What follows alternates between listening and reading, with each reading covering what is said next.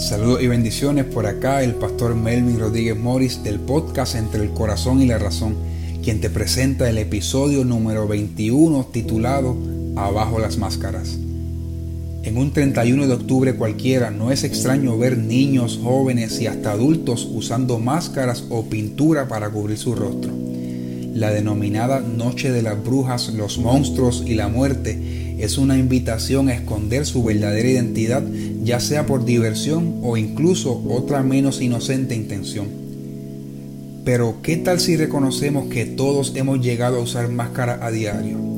Desde una imagen, un título, un atuendo, un ambiente o una forma de comportarse o expresarse, hasta una crítica, una tradición, una sonrisa fingida o una justificación todos estos son ejemplos de máscaras con las que nos podríamos identificar. Incluso podemos a muchos impresionar, convencer y despistar, pero a Dios, a Dios no lo podemos engañar. Ciertamente son muchas las máscaras y los disfraces que estamos viendo en nuestros días. Si abrimos bien los ojos nos damos cuenta de que cada vez más el mal se viste de bien, la mentira usa un maquillaje para usurpar la verdad y el hambre de poder se pone una máscara de humildad. Ya muchos se han acostumbrado a ver a políticos con vestidos de cuentos de hadas con tal de ganar votos para esta fecha, como si ya el historial de engaños y corrupción en este país no hubiesen demostrado que aunque el mono se vista de seda, mono se queda. Entre esos y un influencer cualquiera que hace y dice lo que sea con tal de ganar likes y seguidores, no hay mucha diferencia. En días recientes hemos estado viendo un desfile de disfraces que busca engañar a las masas con trajes vistosos de supuestas buenas intenciones. Hemos visto cómo a una ideología de género se le coloca un antifaz de perspectiva y equidad con tal de que luzca llamativa y se venda como la gran herramienta de respeto y dignidad. También hemos visto cómo a los grupos feministas se les cae la máscara de tolerancia cuando pretenden señalar a sus opositores por su supuesta intolerancia. Son estos grupos radicales los que impulsan que el pueblo se cree el cuento de que la mujer tiene derecho sobre su cuerpo sin que eso implique pisotear el derecho a la vida que tiene el bebé que lleva adentro. Se colocan traje y capa de justicieros en contra de la violencia hacia las mujeres sin embargo, se valen de ataques, burla y aún violencia contra los que se oponen, aunque eso incluya a otras mujeres. Podría seguir mencionando ejemplos sobre cómo la pornografía se disfraza de arte, las líricas soeces de canciones se ven como expresiones culturales y a la prostitución se le da la imagen de trabajo sexual como si sus circunstancias fueran tan dignas para que niñas y jóvenes lo consideren como una opción vocacional. Pero el punto de todo esto es que antes de yo apuntar el dedo hacia las máscaras de otros, debo primero descubrir y quitar las mías. Como cristiano entiendo que es necesario que la iglesia impulse una reforma social, pero que primero comience desde adentro.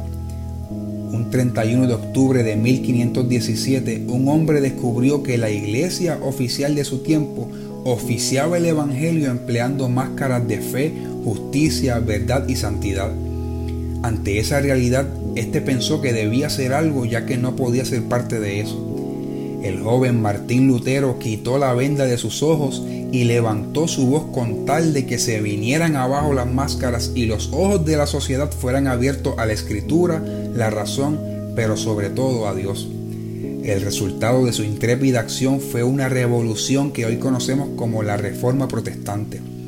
Reforma porque es un volver a la manera de Dios a su manual de diseño, fe y práctica, y protestante porque no se puede conocer la verdad que hace libre y ser testigo de máscaras que encadenan y oprimen sin indignarse, protestar y reprobar con tal de reformar. Jesús también tuvo la necesidad de protestar. En Mateo capítulo 23, este señala la hipocresía de los religiosos de su época, a los cuales, entre otras cosas, le llama sepulcros blanqueados. Su misión no le permitía tolerar esa descarada falta de autenticidad. Él había venido a salvar disfrazándose de culpable, mientras estos se dedicaban a condenar con una capa de superjustos. El gran maestro de Nazaret dio cátedra con su ejemplo de que la vida cristiana debe de vivirse genuinamente y no con falsedad. Con el fin de echar abajo las máscaras que Jesús no tolera, y con tal de provocar la reforma que necesitamos como iglesia, permíteme contextualizar algunas de sus palabras en dicho relato. ¿Qué muchos saben de Biblia y teología algunos líderes cristianos de este tiempo? Bien podrían ustedes seguir sus enseñanzas, pero ojo, sus acciones no son dignas de imitar porque lo que tanto dicen no lo hacen. En sus prédicas les piden a su audiencia que hagan cosas que ellos mismos no tienen la voluntad de cumplir. En realidad les gusta hacer cosas para lucirse delante de la gente. Tienen la capacidad de impresionar con sus sermones y aún la ropa de moda del momento, pero lo que dicen y lo que hacen no combina tanto como su atuendo. Les encanta que los reconozcan en los cultos y los pasen al frente en los eventos, que los saluden con el título que ostentan, apóstol, profeta, ministro o reverendo. Pero como ya he dicho antes, el que esté en autoridad sepa que servir debe ser su prioridad, porque aquel que se engrandece terminará humillado, pero el que se mantiene humilde será puesto en alto. Mateo 23, versículos 2 al 7, 11 y 12. Que Dios nos ayude a humillarnos todos los días reconociendo nuestra necesidad de Él. Que el Espíritu Santo y la palabra nos iluminen para quitar las vendas de nuestros ojos y de otros. Que la identidad de Cristo nos invite a reformarnos cada día para ser más como Él. Que con honestidad descubramos nuestra falta e insuficiencia en vez de cubrirlas con máscaras para que así el poder de Dios se perfeccione en nuestra debilidad. Abajo las máscaras, provoquemos una reforma, pero que la protesta comience por juzgarnos a nosotros mismos. Que como iglesia seamos agentes de transformación presentando testimonio y evidencia de nuestra propia transformación.